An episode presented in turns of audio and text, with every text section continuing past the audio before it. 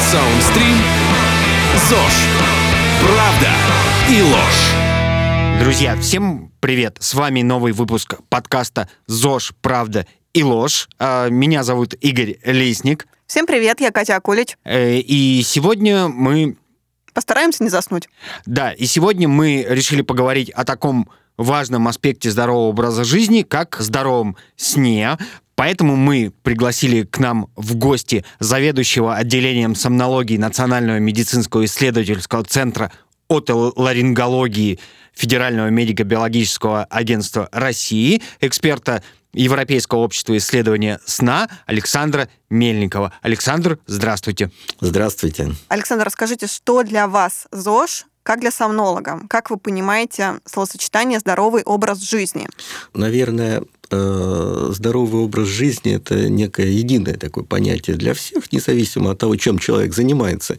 Но в приложении к сомнологии, то есть к науке о сне, это, э, в общем, понятие обязательно включает в себя здоровый сон. Это достаточный по продолжительности и э, удовлетворяющий человека, его организм по качеству сон. Ну, все просто, да, то есть недостаточно просто много спать, если ты спишь плохо, это уже не здоровый сон, да, ну, соответственно, если ты хорошо спишь, но мало, то это тоже не очень хорошо.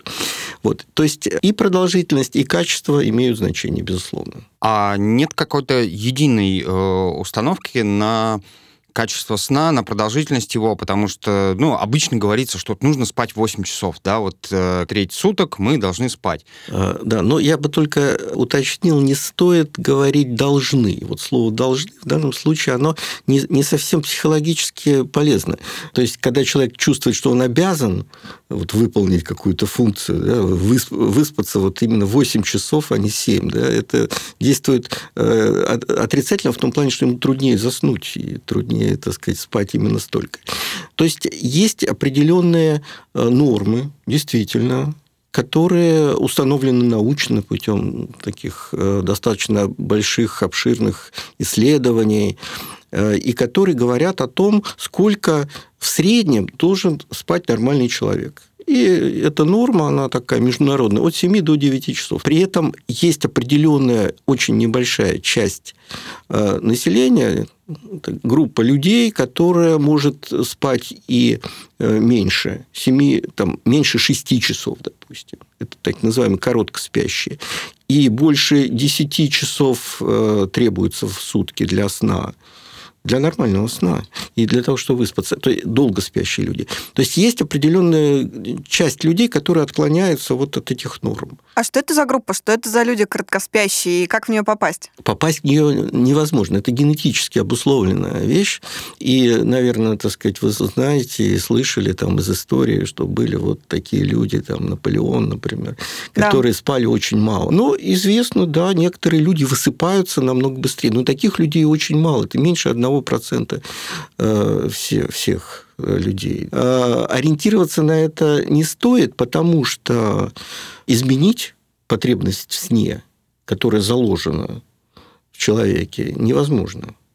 Это генетика. Поэтому тренироваться на уменьшение сна ни в коем случае не нужно. А я вот слышал, что если говорить о сне как о восстановлении, то это прежде всего восстановление, скажем так, э, нашей нервной системы. А вот э, что мне, как, э, допустим, как человеку, который много занимается спортом, который бегает практически ежедневно, что вот для мышечной системы сон не так важен. А Что вы можете сказать по этому поводу? Правда ли, что сон это прежде всего восстановление нашей нервной системы, а не мышечной? Вообще же э, ваша мышечная система не существует изолированно, да? Она связана с центральной нервной системой, ее состояние регулируется центральной нервной системой. Вообще э, организм – это нечто целое, да, единое, состоящее из разных систем. Нервной, мышечной, там, сердечно-сосудистой, желудочно-кишечного тракта и так далее, и так далее. Все это единая система. Поэтому говорить о том, что вот э, что-то восстанавливается, а что-то не восстанавливается, наверное, не стоит. Да? И мышечная система для того, чтобы э, человек мог выполнять какую-то мышечную работу, физическую работу, э, он обязательно должен нормально спать, и сон способствует этому. Это, я думаю, любой спортсмен очень хорошо знает. А на какие параметры тогда смотрят э, сомнологи, когда говорят, что вот э, сон здоровый? Тут немножко надо уточнить. Определить, что человек хорошо выспался, можно по его дневной активности. Да? То есть всякие психомоторные тесты проводятся. Но это в то время, когда человек не спит да, когда он активен. И в этом случае по этим э, тестам можно определить его психическое состояние, которое во многом может зависеть от э, продолжительности качества сна. Что касается характеристик самого сна, да, есть такие характеристики, та же самая продолжительность сна, количество пробуждений, ну, имеется в виду не кратковременные пробуждения, а пробуждения там, длительностью более пяти минут. Э, их не должно быть больше двух-трех за ночь, иначе это уже отклонение от нормы. А, вот такие характеристики, они учитываются врачами, когда они оценивают нарушение сна у человека. Ну и продолжительность, конечно, это очень важно.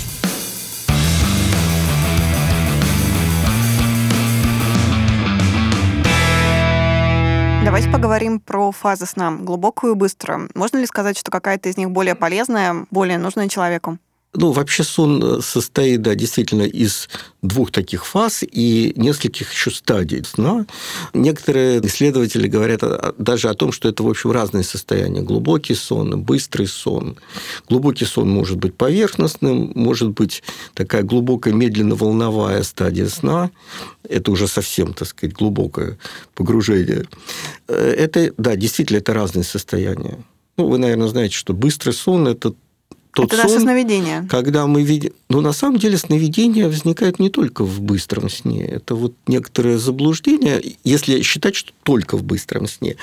А в медленном сне да, тоже есть сновидение. Но они носят другой характер. То есть, если человека разбудить э, во время быстрого сна, то он обычно может воспроизвести содержание даже своего сна. Если в глубоком сне, то оно такое более смазанное и, и, и другое вообще. Быстрый сон – это э, такая очень интересная фаза. Они, на самом деле, известны гораздо меньше, как ни странно, чем о медленном сне. И э, физиологическая роль ее тоже ну, во многом не совсем понятна. Я хочу отметить, что все-таки медленный сон, медленный, ну, глубокий медленный сон, он э, в какой-то степени важнее, потому что если лишить человека этой стадии сна, то, в общем, он э, фактически высыпаться не сможет и не сможет как бы поддерживать свое состояние в, в нормальном в нормальном виде. А что касается быстрого сна, то есть люди, известные такие люди, у которых вообще отсутствует быстрый сон, и они нормально функционируют, они нормально ведут жизнь. Хотя, в принципе, в принципе, у быстрого сна есть свои очень важные физиологические функции, например, консолидация памяти, которая тоже, в общем, имеет значение.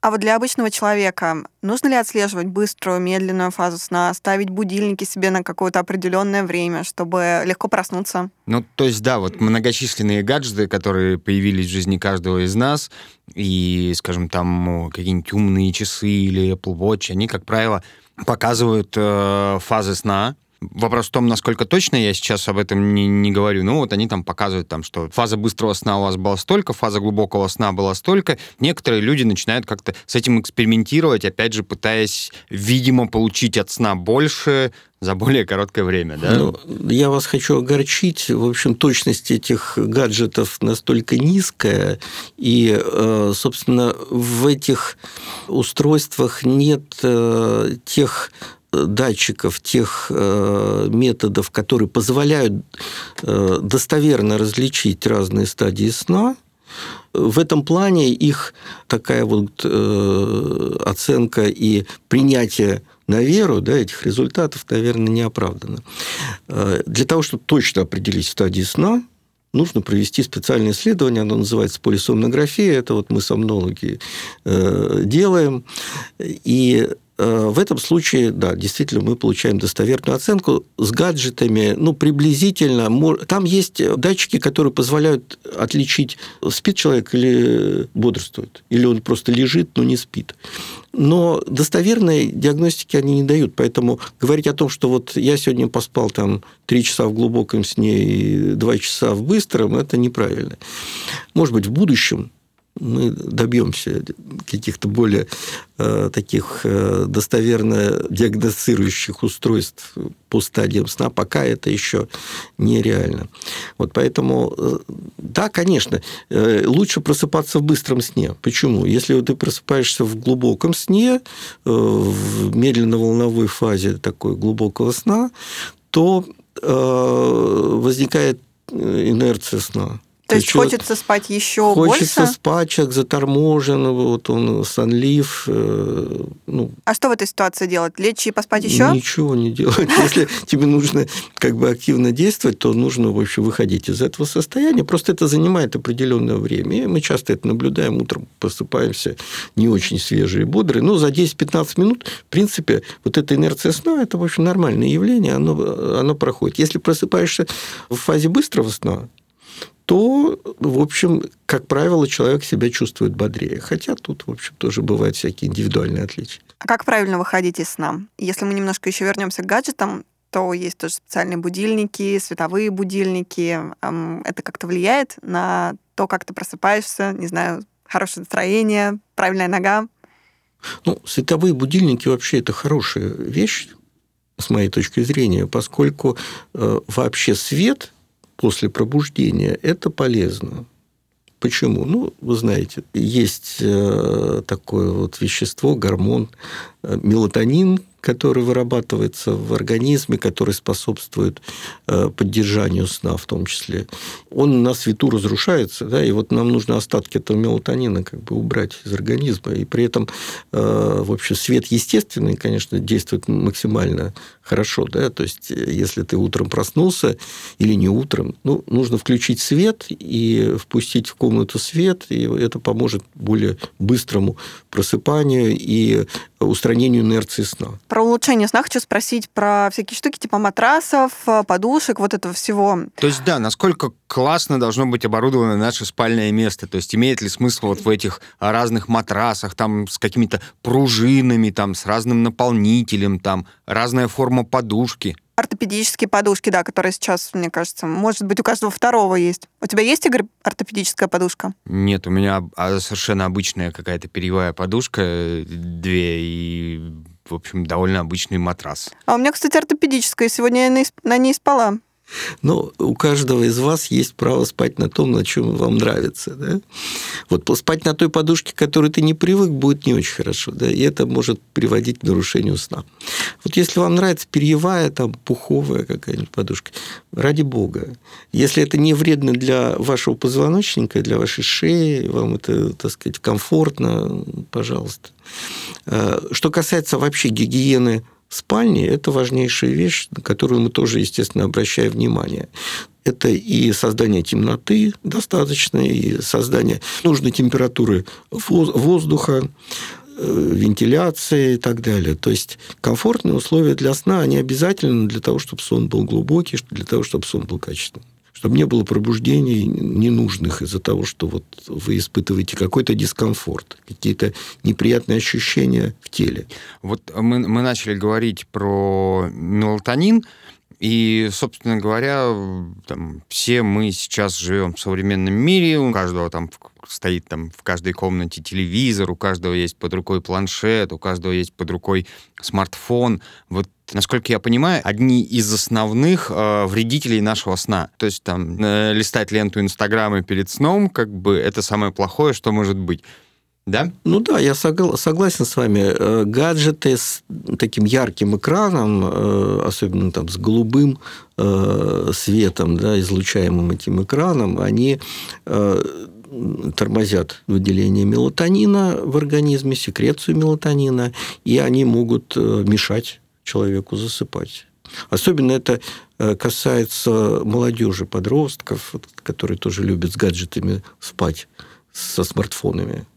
э, засыпать, но при этом засыпают очень плохо и поздно. Да, конечно, Вообще рекомендуется за час примерно до сна убрать э, яркое освещение, не пользоваться, соответственно, компьютерами и смартфонами. Давайте тогда продолжим. А как, как правильно засыпать, как правильно готовиться ко сну, чтобы, ну, скажем, ну, не знаю, там, насчет гарантированно, но, по крайней мере, вот обеспечить какие-то условия, которые помогут максимально легко заснуть. И что делать за час до сна? Ну, я вам не скажу, что делать всем. Да? Все-таки это тоже индивидуальная вещь. То есть есть определенные ритуалы, есть привычки, которые способствуют расслаблению человека конкретного человека. Одному там нужно э, выйти погулять, вокруг дома пройтись, так сказать, другому нужно принять ванну, третьему что-то еще.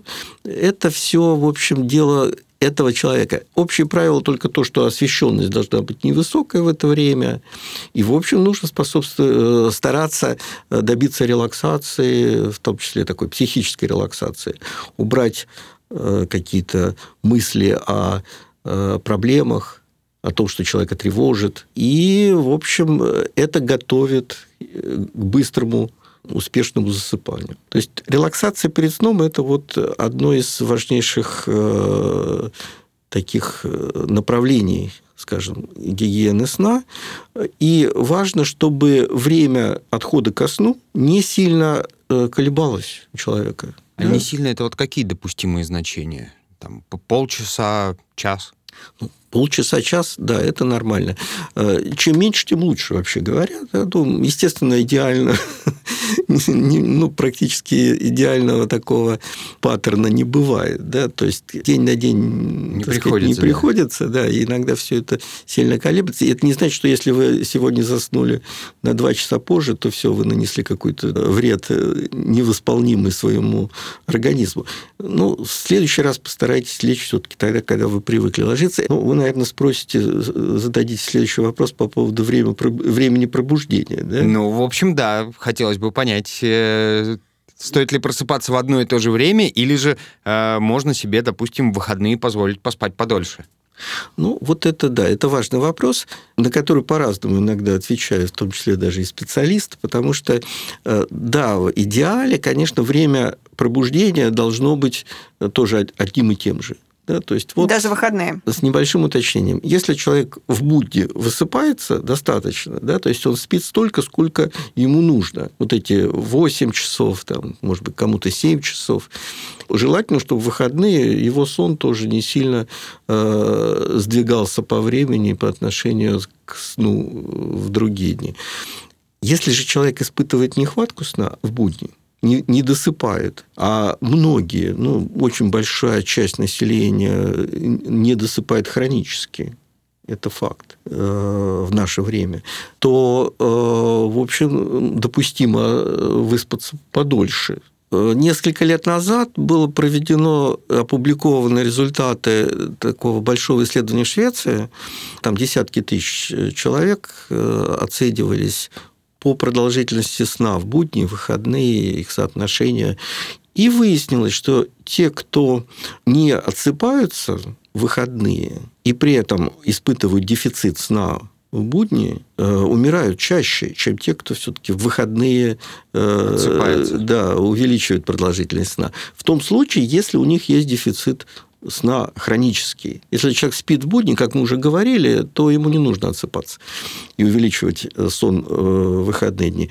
Ну, обычно рекомендуется спать не больше, чем на 2 часа больше в выходной день. И не смещать время э, отхода ко сну. Вот если мы в выходной день ложимся не в 12, э, а в 3 часа ночи, потом спим до обеда, то, ну, в общем, получается, что мы... Э, Польза сомнительная от такого. Пользы от этого нет, наоборот, есть вред определенный. То есть мы фактически меняем э, часовой пояс, да, то есть возникает так называемый социальный джетлаг. И это, в общем, влияет на сбалансированность вообще всех систем наших сердечно-сосудистой, э, кишечной и так далее. И это, в общем, не очень э, полезно, мягко говоря. Мы сказали о том, что многие сегодня страдают э, хроническим синдромом недостаточности сна.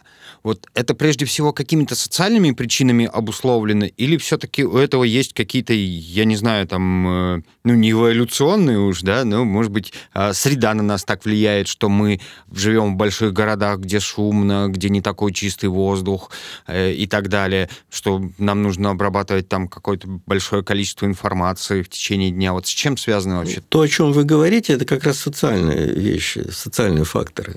Безусловно, социальная среда здесь играет определяющую роль. И очень важную роль играет э, то, что, в общем, изменились условия жизни там, за последние сто лет, к примеру. Э, не было раньше такой освещенности, не было э, тех условий, которые вечером у нас создаются. Тот же яркий свет, те же компьютеры и так далее, телевидение.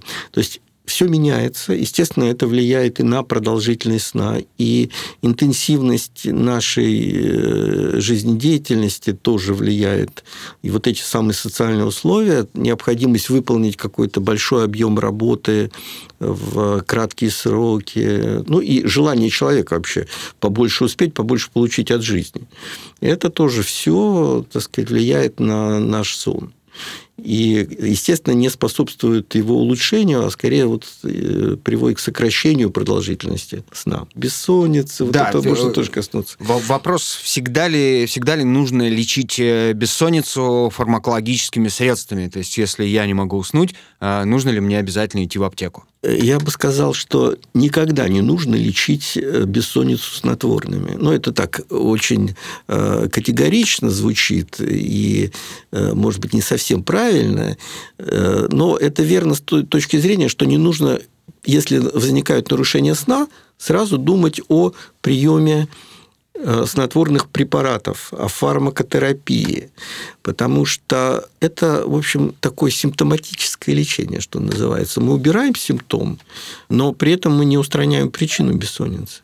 А причины бессонницы, они комплексные, и, в общем, есть определенные закономерности возникновения бессонницы у большинства людей, э, в большинстве случаев этой самой бессонницы.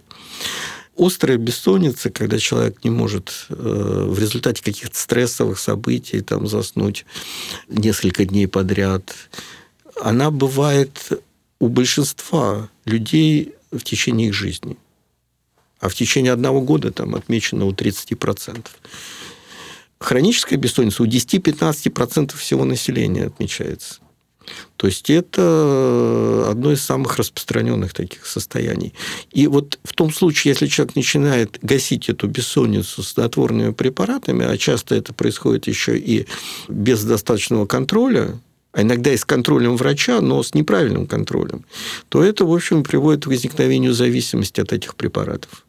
И тут особенно вредны э, так называемые бензодиазепины, транквилизаторы, э, феназепам, э, вредны барбитураты, это другая группа снотворных, которые есть там, в волокордине, корвалоле, да, которые многие пожилые люди любят.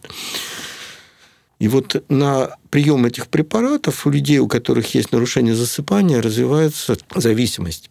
И ее лечить бывает еще сложнее, чем, собственно, бессонницу. Э, Нередко бессонница возникает на фоне различных тревожных и депрессивных расстройств. Тоже, в общем, достаточно частое явление в нашей жизни современной.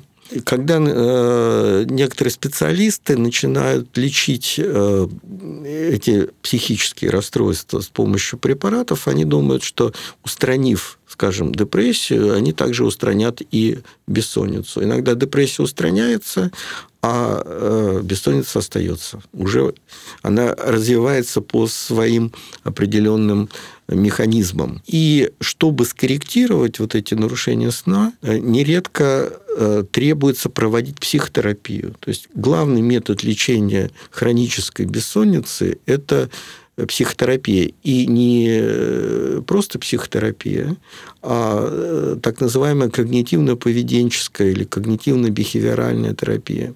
А вот, кстати, когда э, бессонница становится поводом для консультации или для обращения к врачу? То есть э, понятно, что все мы там так или иначе у нас бывают периоды какие-то бессонницы, там связанные, там, не знаю, с перелетами, сменой обстановки, еще что-то. То есть э, когда, когда понятно, что вот уже пора идти к врачу. Пора идти к врачу в тех случаях, когда это действительно становится э, проблемой для человека. Каждый определяет это сам. И мы э, ратуем за то, чтобы люди раньше обращались к специалистам, ну, к хорошим специалистам, которые знают то, вот, о чем я только что сказал, что не нужно сразу лечить снотворными, а нужно сначала разобраться в причинах. Если это какая-то острая ситуация, иногда и снотворные помогают. Ну, и все равно без психотерапевта в этом случае мы э, не обходимся.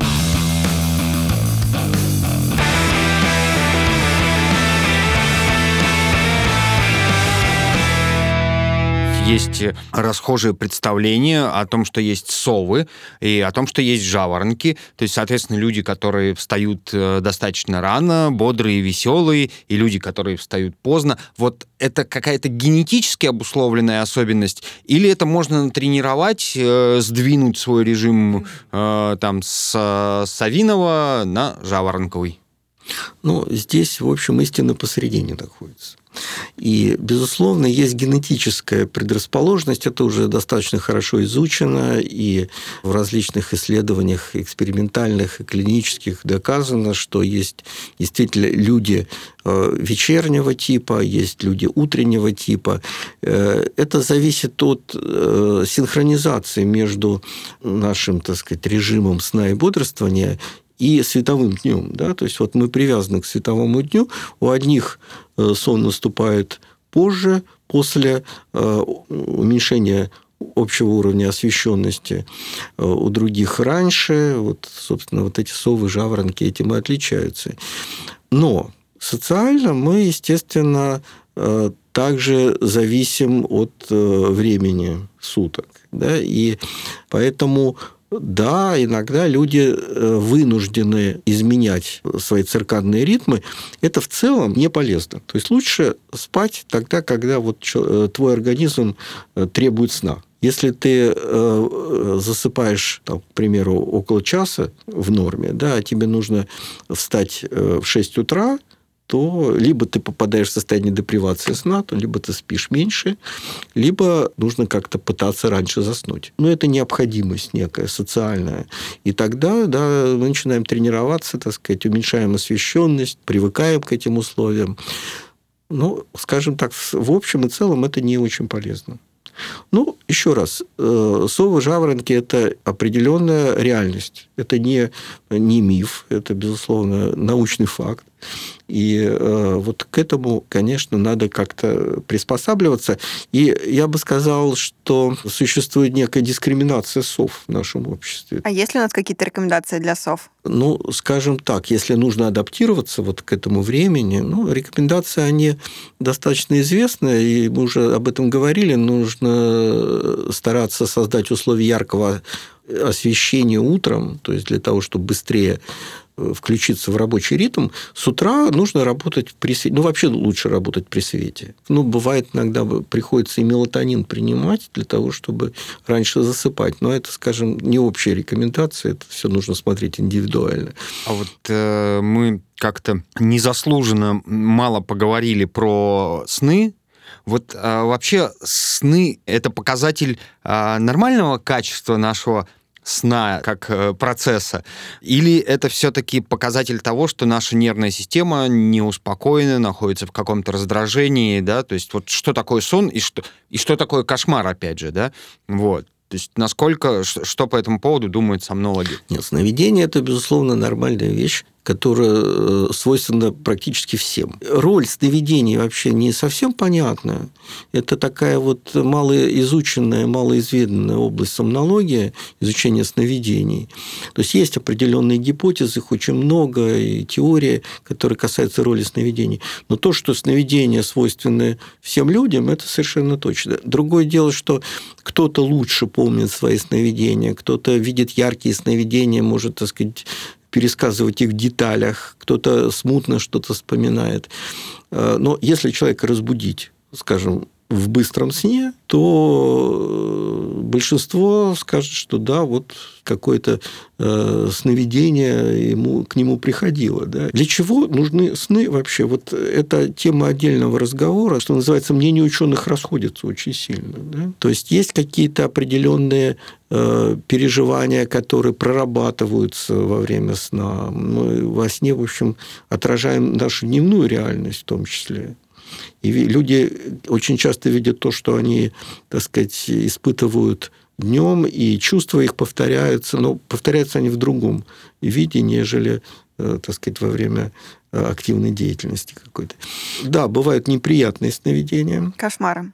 Кошмары или там бывают дисфорические сновидения с э, плохими эмоциями. Когда бежишь, например, и не можешь убежать, или кричишь, а на самом деле не кричишь. Это вы про это говорите сейчас? Ну, кошмары – это такие состояния, когда человек, в общем, испытывает страх, ужас, какие-то видит э, угрожающие ему явления. Ну и вот просто дисфорический, то есть э, сновидение с, плох, с плохим таким... С некомфортным э, ощущением. Ощущением, плохими эмоциями и так далее.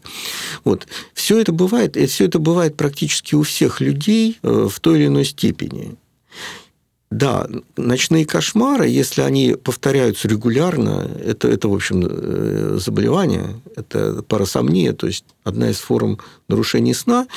И э, бывают ночные кошмары, связанные с психическими расстройствами, э, в том числе ну, помимо тревожных расстройств, депрессивных расстройств, э, могут быть следствием посттравматического стрессового расстройства после каких-то таких катастрофических событий, которые человек испытал, или хронической психической травмы. А, могут быть неприятные сновидения и у здорового человека, психически здорового. Предполагается, по крайней мере, что они а, играют определенную положительную роль в нормализации психического состояния. То есть вот эти неприятные эмоции, они каким-то образом прорабатываются в состоянии вот этого сна. Говорят, что когда мы во сне падаем, или летаем. Это наши воспоминания, точнее, воспоминания наших предков. И мы чувствуем падение, но не чувствуем, как мы разбиваемся в лепешку. Что-нибудь об этом сомнология знает? Сомнология об этом ничего не знает. Дело в том, что трак трактовка сновидений – это вообще не область э, сомнологии. Мы э, говорили о том, что сомнология касается вопроса того, для чего вообще нужны сновидения, но конкретное истолкование тех или иных действий это скорее относится к психотерапии. Вот некоторые виды психотерапии занимаются этим вопросом. Психоанализ, юнгианский анализ и так далее. Есть некоторые виды психотерапии, которые вообще на сновидениях сосредотачиваются. Э, нас это касается в меньшей степени. Поэтому почему мы падаем, почему мы разбиваемся или не разбиваемся, это уже, ну, скажем так, не, не наш вопрос. В общем, дедушка Фрейд нашел бы, что на это сказать. Безусловно. А вот еще такой момент, э, что такое храп? Это показатель здорового сна или все-таки это некое заболевание? И нужно ли от него обязательно избавляться? Или, в принципе, ну, если это не мешает, то... Не мешает ладно. соседу. Храпеть спокойно. Да, храпеть спокойно.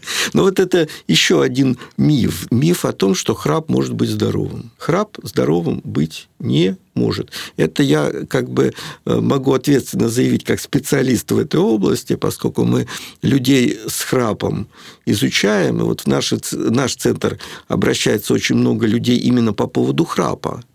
И мы их обследуем, мы проводим им полисомнографию, мы изучаем их дыхание во сне и устанавливаем, что у практически всех людей с выраженным храпом есть нарушение дыхания во сне. Остановки дыхания или уменьшение амплитуды дыхания. То, что называется синдромом обструктивного апноэ сна. Апноэ – это остановка дыхания. То есть вот эти нарушения дыхания, которые, в свою очередь, приводят к нарушению самого сна, нарушению состояния э, центральной нервной системы всего организма, которые э, вызывают разные тяжелые последствия в плане здоровья соматического, в том числе повышение артериального давления, возникновение заболеваний сердца, возникновение обменных нарушений, диабета и так далее, э, которые нередко развиваются на фоне ожирения. Да, ну, вы знаете, конечно, что храпят чаще всего люди полные. Но не только. Скажем, есть и другие причины храпа. То есть храп – это в любом случае нездоровый сон? Это нездоровый сон, это нарушение сна. Не только сосед... Соседа. соседа, да, не только партнеров по постели, но это нарушение сна и храпящего человека. Да, в ряде случаев это не очень опасно. Если нарушение дыхания не очень выражены, то это тоже не очень опасно. Если они тяжелые, если у человека несколько э, сот остановок дыхания за ночь, и эти остановки дыхания иногда продолжаются по минуте и больше, или часто очень возникают, э, и это приводит к грубому нарушению сна, в том числе вот этот самый глубокий сон, о котором мы упоминали, глубокий медленно-волновой сон может исчезать полностью. И человек не может выспаться даже в тех случаях, когда э, он спит долго. Ну, хоть вот целый день спи, а все равно сон будет неполноценный. И возникает очень выраженная дневная сонливость. И чаще всего причиной этого является храп и соответствующее нарушение дыхания.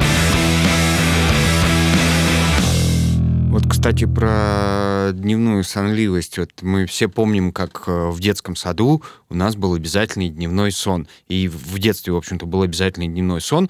Там родители... Сон-час. Он даже так и назывался. Да, родители нас обязательно укладывали днем там, на час-другой поспать. А вообще дневной сон, он насколько полезен или это просто необходимо вот ребенку в качестве такого элемента как зда- здорового образа жизни, да, но для детей, вот, а взрослым днем спать не очень полезно. То есть как вы на это смотрите? Ну, это, как да. всегда, истина посередине. Да? Взрослый человек может обойтись без дневного сна, если он достаточно спит ночью. Хотя, в общем, и э, есть определенная физиологическая основа для дневного сна. Так, дело в том, что циркадный ритм, о котором тоже мы говорили уже, он такой двухфазный часто бывает. Да? То есть э, возникает второй такой пик э, сонливости у человека днем в такое послеобеденное время. И если он при этом не досыпает, э, недостаточно долго спит ночью, то, в общем, поспать днем не грех, что называется. И недаром в некоторых странах юга Европы особенно, да, принято сиеста.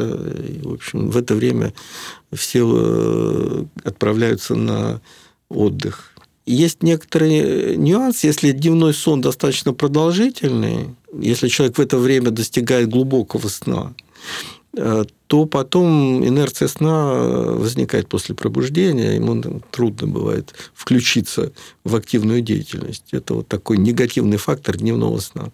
Но опять же, если все-таки дефицит сна есть, то компенсировать его днем очень полезно. Поэтому мы всячески приветствуем организации, которые создают условия для дневного сна своих сотрудников. Ого, а такие есть в России? В России таких мало, насколько я знаю. Но вот э, за рубежом, да, некоторые корпорации, особенно в Японии, это, это очень распространено. Еще один важный момент, который мы, кажется, не упомянули, и про который, э, наверное, стоит сказать даже хотя бы в общих чертах, это э, питание – там, на ночь вредно есть. И не только, в общем, для фигуры, но и для сна, насколько я понимаю. И от плотности питания, от э, качества этого питания зависит э, там, качество нашего сна. Что вы думаете по этому поводу? Как на это смотрят сомнологи? Есть ли какие-то рекомендации по поводу того, как, сколько есть э, перед сном и вообще есть ли? Да, действительно, э, наедаться на ночь не стоит, потому что э, пищеварение – это, в общем, такой активный процесс, который э, отбирает, так сказать, на себя определенную энергию и мешает достаточно глубокому сну. Это понятно. Хотя сонливость может возникать при этом, но сон становится более поверхностный. Э, вообще, конечно, если говорить, опять же, о гигиене сна, то она очень зависит и от питания человека вообще. Вот.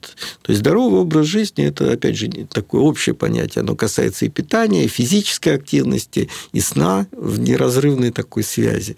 Поэтому, э, да, нужно правильно питаться, если ты хочешь хорошо спать. То есть не переедать в течение дня, э, так сказать, употреблять здоровую пищу, это тоже влияет на сон, даже если речь идет не о том, что ты ешь непосредственно перед сном. И, в общем, ложиться спать голодным не следует. Это будет мешать засыпанию. И э, желательно, конечно, э, чтобы человек был в таком комфортном состоянии в плане, э, в плане еды и не испытывал, с одной стороны, голода, с другой стороны, его желудок не должен быть перегружен. Легкий какой-то ужин там, за час-два до отхода ко сну, и, там, перекус, условно говоря, возможен.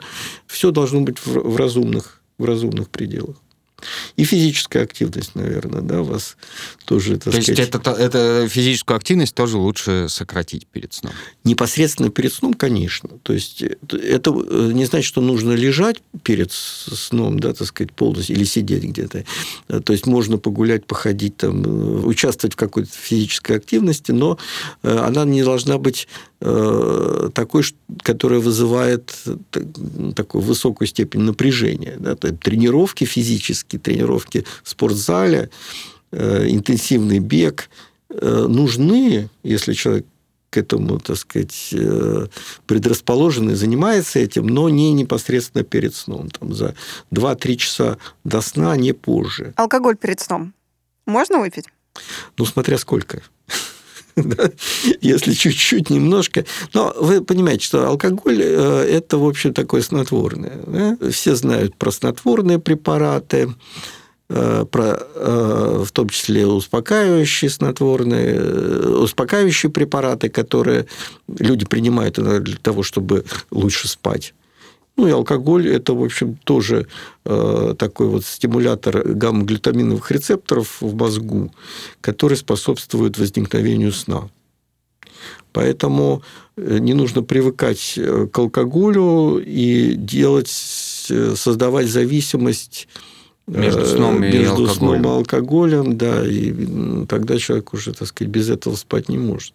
То же самое возникает и при приеме снотворных препаратов, вообще говоря. И нужно учитывать э, такой фактор, как влияние алкоголя на дыхание во сне, то, о чем мы говорили.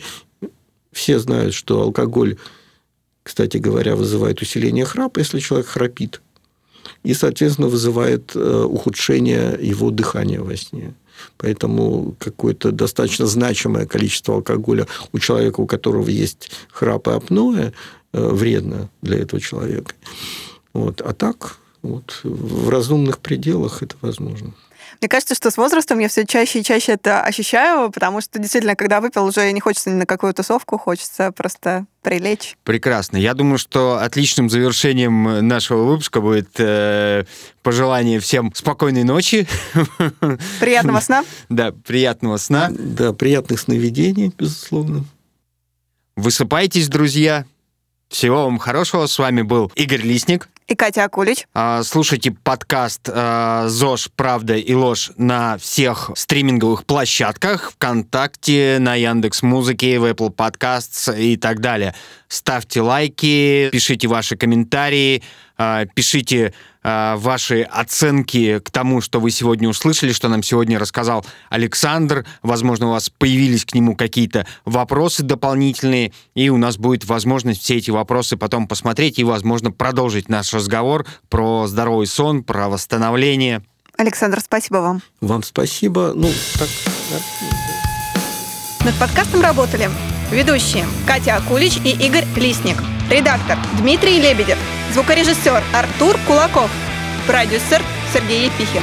Это подкаст Soundstream. ЗОЖ. Правда и ложь.